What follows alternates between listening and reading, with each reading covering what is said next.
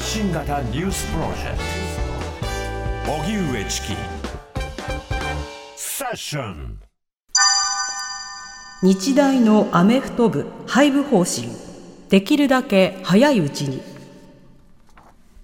日本大学はアメリカンフットボール部の部員による薬物事件などについて記者会見を行い林真理子理事長は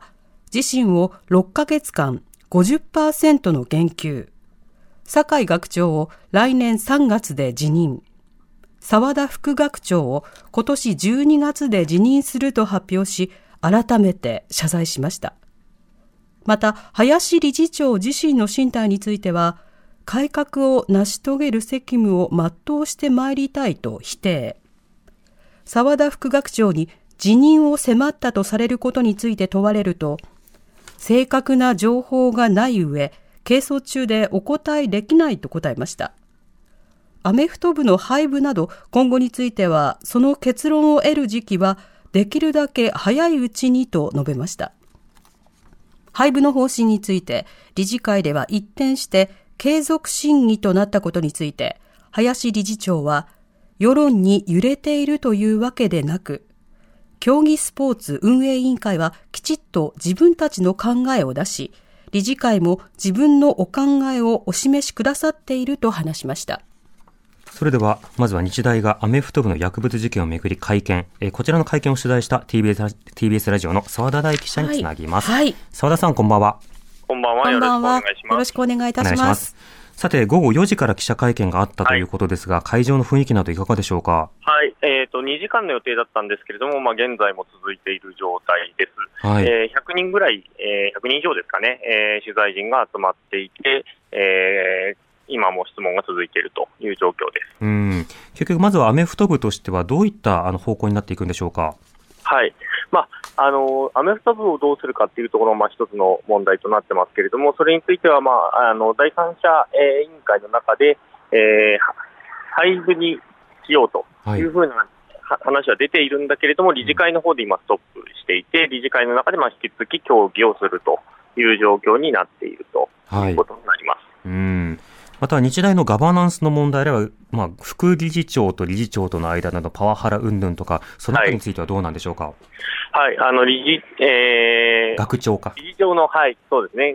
副、えー、学長の澤田さんという方に対して、まあ、パワハラがあったんじゃないかというような話だとかっていうところが、うん、えー、まあ、問題になってますけれども、そこについて問われると、まあ、係争中なのでということで、林、えー、理事長は、えー、繰り返すということでした。で、今回の一連の事案については、まあ、報告書というか、形で、まあ、文科省に対して提出する文書が先月末時点で、まあ、えー、発表、発表というか、まあ、公表されてまして、まあ、その中では、はい、えー、まあ、競技スポーツ部のことは競技スポーツ部のこととかですね、あとは、日大のことは日大のことといった形の、まあ、村意識が、あその原因にあったのだと。いうふ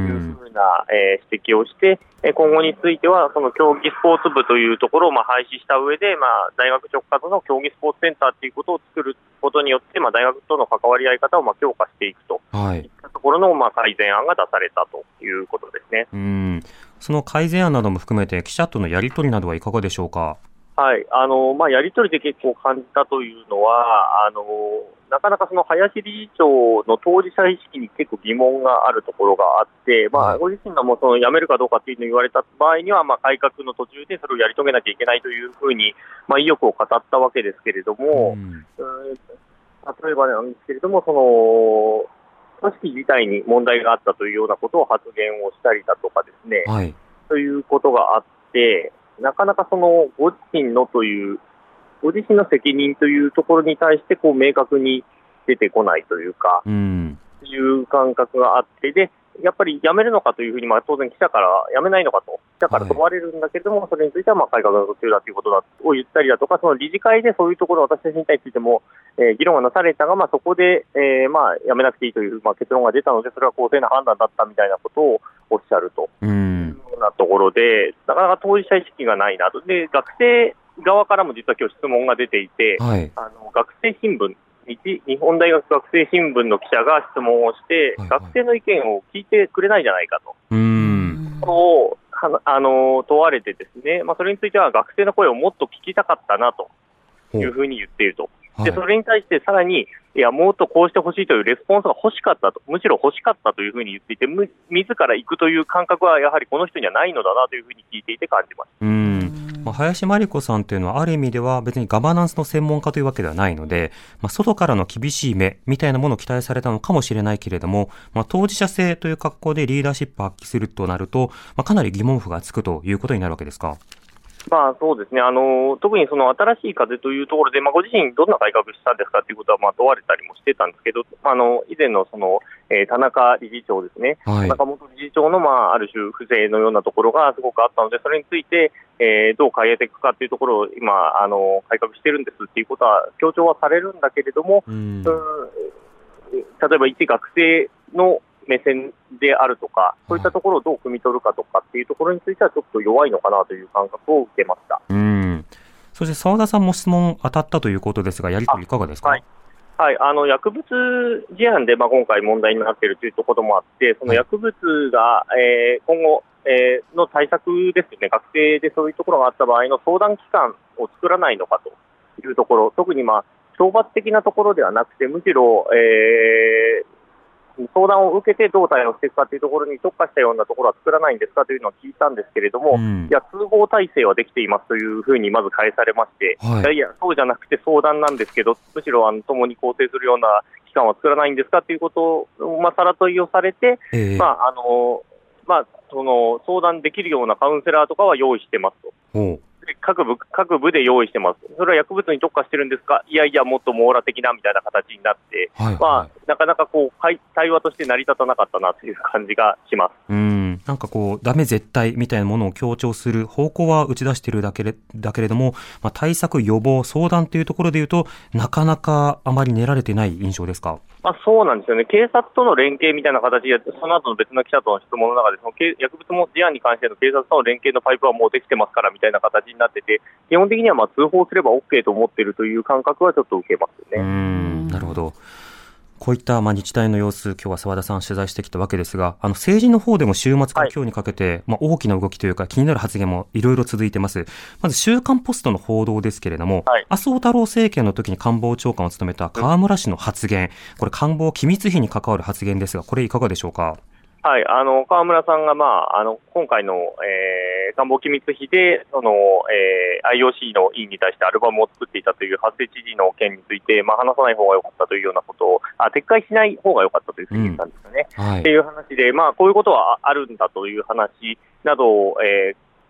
答えていると、うん、あのもうもうある意味、えー、議員を辞められた方なので、割と自由に話してるなというふうな率直な印象は受けましたそうですね、自分も麻生さんに言われて、あっちに持ってけ、こっちに持ってけって言われたら、そこに持ってって言ったと、で今回、IOC に現金を渡したわけじゃないだから、あの使用目的には合ってるという趣旨のことを述べていたので、特段問題はない、ただ、喋るのはいかがなものかみたいな、こういったスタンスでしたよね。まあ、そうですね、河村さんとしてはそのスタンスということですね。うんこれもさらなる追及ということが必要になるかと思いますが、同時にパーティー券のキックバック問題、これが広がってます、はい、これ、いかがでしょうか？はい、これがあの先週金曜の時点では、まあ、安倍派がという話だったんですが、今度は二階派でも同様の事案があったということですね。ただ、まあ、なんか事案としては、えー、安倍派の方は、えー、キックバックした側、えー、派閥の側にも記録がない、えー、議員の側にも記録がないという形だったところのようなんですけれど、うん、えー、二階派に関しては、キックバックした、戻した元の、えー、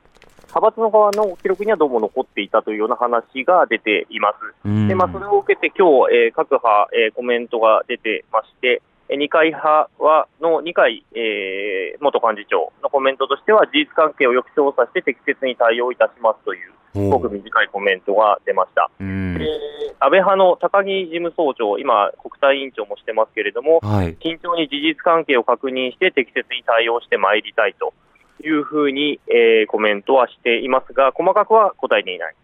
で以前、えー、安倍派の事務総長を務めていた松野官房長官は、政府の立場から言及することは差し控えると、変わらぬ答弁を繰り返していると。はいいうことになります、まあ、政府としては、例えば一般論としてそれは問題だというようなことを発信することぐらいはできるとは思うんですが、あの今朝のね、はい、ご自身が、まあ、事務総長をしてたタイミングでこのことが起こっている。っていうことなので、当事者ですからね。当事者ですね、完全に。うん、そして毎日新聞長官でも、あの安倍派の裏金の話が今日報じられてましたね。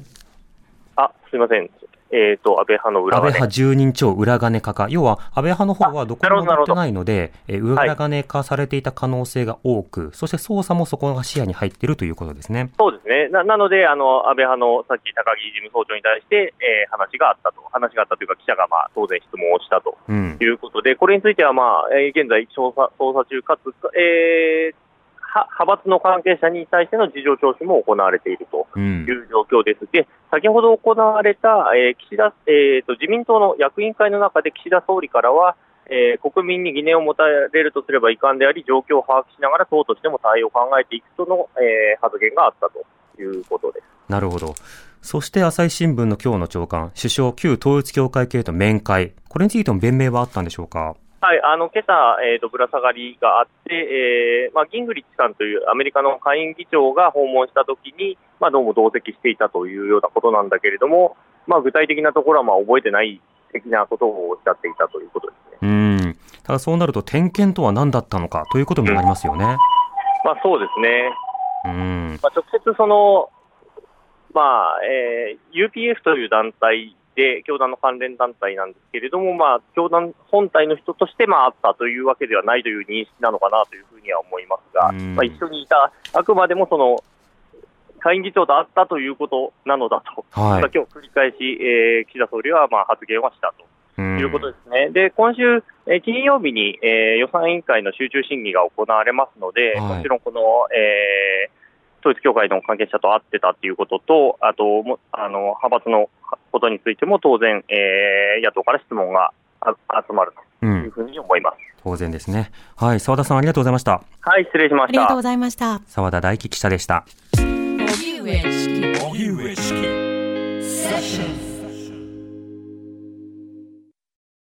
TBS ワシントン支局の樫本照之と涌井文明ですポッドキャスト番組「週刊アメリカ大統領選2024」では大統領選の最新の情勢やニュースを深掘り。現場取材のエピソードや舞台裏も紹介しています。毎週土曜日午前9時頃から配信です。